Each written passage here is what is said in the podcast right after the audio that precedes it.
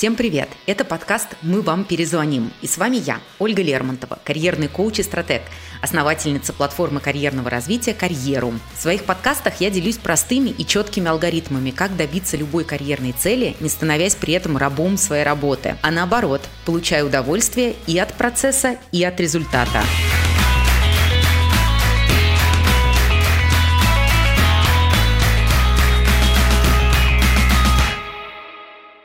Сегодня мы поговорим о том, как решать конфликты на работе, как стать сенсеем экологичного общения, магистром здравого смысла и выходить из любого конфликта как джедай настоящий. Господи, так и хочется сказать, как магистр йода. Может, давайте, а? Мы же хотим быть веселенькими. Я поделюсь с вами несколькими приемами, которые помогут избежать конфликта и заработать себе репутацию осознанного и тактичного человека. Недавно мне в комментариях задали вопрос – как работать с коллегой, которая настроена к тебе неприязненно. Я подумала, что уже достаточно рассказывала вам про хорошие отношения на работе, а вот про плохие еще ни разу. А между тем, конфликты на работе и напряжение между сотрудниками – это ежедневная реальность многих людей. Вообще хочу начать с того, что конфликты – это далеко не всегда плохо. И не всегда они должны сопровождаться битьем посуды или разрыванием важных бумаг. А несогласие людей – это норма, потому что, в принципе, каждый видит мир через призму собственного опыта в первую очередь. Более того, конфликты бывают полезны. И об этом говорит предприниматель и консультант по управлению Лиана Дэйви в книге You First. Она считает, что несогласие внутри команды позволяет синтезировать разные взгляды, чтобы получить более продуманное решение. Такой подход снижает риски, ведь учитывает множество аспектов, которые мог бы не заметить один человек. Возможно, ваши рабочие конфликты часто перерастают в деструктивные и вызывают у вас негативные эмоции. Действительно, конфликты часто не ограничиваются просто банальным несогласием в рамках проекта. Кто-то что-то не то сказал, кто-то не так посмотрел, и вот уже вместо пользы от сотрудничества вы получаете войну, где нет выживших. Как же себя вести, чтобы не попадать в неконструктивные конфликты?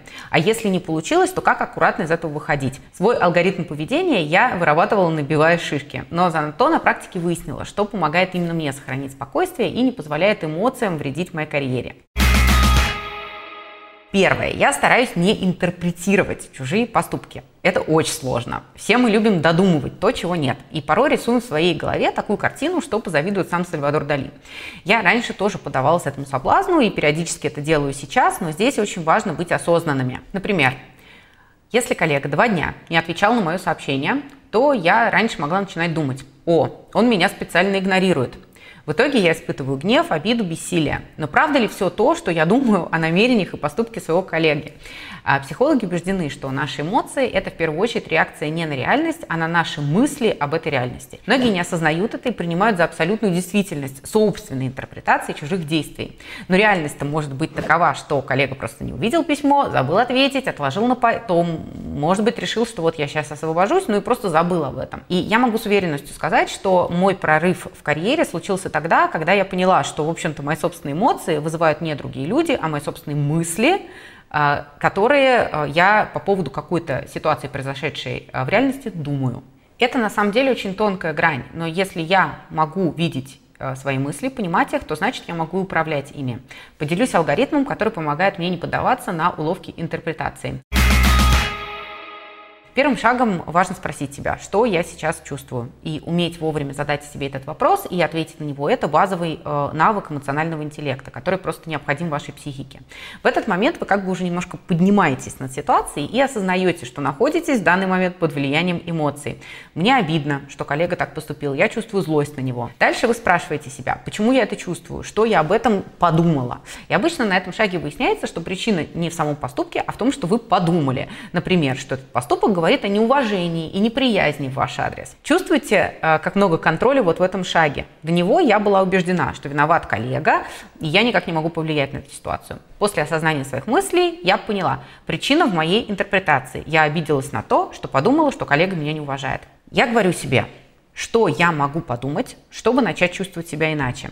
В случае с молчащим коллегой я могу подумать многое. Например, предположить, что он просто был занят, не увидел мое письмо и ответит позже, возможно. А у меня ушло на самом деле много месяцев и даже лет для того, чтобы это хоть как-то вошло э, в привычку. Это, как я уже сказала, навык эмоционального интеллекта. Он быстро не развивается, но вы уже можете начать сейчас а, следовать этому алгоритму, чтобы через какое-то время он вошел в привычку. Второе. Я стараюсь не соперничать там, где можно и нужно сотрудничать. Из курса переговоров, который я проходила в рамках MBA-программы, мне запомнилась такая мысль. Большинство людей видят предмет диалога и вообще мир как конечное количество ресурса, который распределяется между людьми. Например, как некий пирог, которого и так мало, а в какой-то конфликтной ситуации его нужно поделить с собеседником. И если собеседник получит кусок побольше, то у меня автоматически получится кусок поменьше. В англоязычном а, менеджменте эта концепция называется scarcity. Мы исходим из того, что пирог конечный, и поэтому кто-то в этой ситуации обязательно будет обиженным. И есть огромное количество людей, которые, в общем-то, в этой философии сходят и в своей жизни, и в своей работе. А, мне несколько лет назад был свойствен такой синдром. Я смотрела социальные сети, видела чей-то очередной успех и начинала чувствовать, что будто сама в этот момент что-то потеряла. Это то, точно такой же а, механизм. И он может происходить в тех ситуациях, когда, например, один человек пытается переспорить другого, доказать, что его идея лучше. Как будто он, если он не отстоит свою точку зрения, он перестанет быть профессионалом. Но ведь на самом деле в ситуации этого конфликта обе идеи могут быть правильными. Или вообще можно найти какое-то третье решение, которое будет самым оптимальным. И настоящая цель совместной работы не э, делить пирог, а делать так, чтобы сам пирог становился больше. И каждый из участников дискуссии мог получать э, больший кусок да, независимо от того, сколько получает а, его собеседник. И когда в деловых переговорах становится особенно жарко, я стараюсь помнить а, об этом принципе, а, что мы команда, у нас есть общие цели, ради которых мы здесь собрались, и какие у меня есть способы увеличить наш общий пирог, а, чтобы всем было хорошо.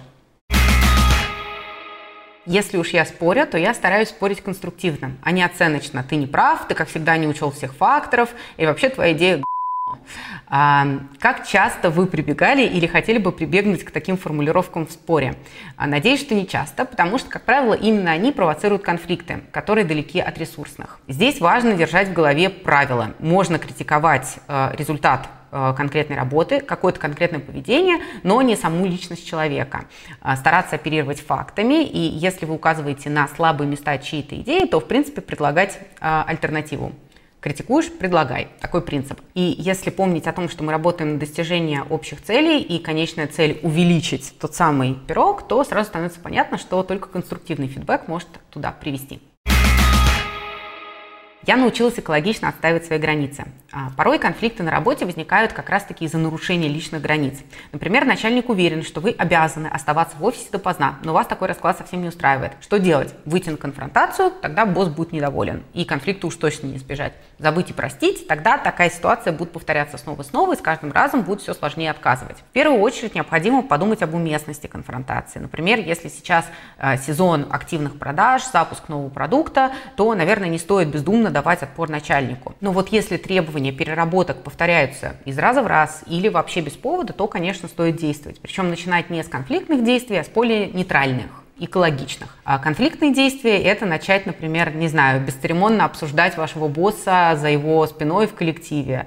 Или, например, идти через его голову к плюс один боссу и ему жаловаться. Такие шаги, в принципе, точно не разрядят обстановку и могут не привести к результату. Например, когда вам в очередной раз дают задачу в 17.59 сказать, я на сегодня уже закончил работу, сделаю это завтра. А если уж не сработает, то тогда уже можно использовать другие аргументы. Например, а, мы можем выработать систему, чтобы предотвратить такие случаи. Сегодня я отдохну, чтобы быть продуктивным завтра. Для пользы дела это будет только лучше. С вами была я, Ольга Лермонтова, и вы слушали самый лучший подкаст о карьере, благодаря которому вам точно перезвонят. В следующем выпуске мы обсудим 6 проверенных лайфхаков по смене профессии. До встречи!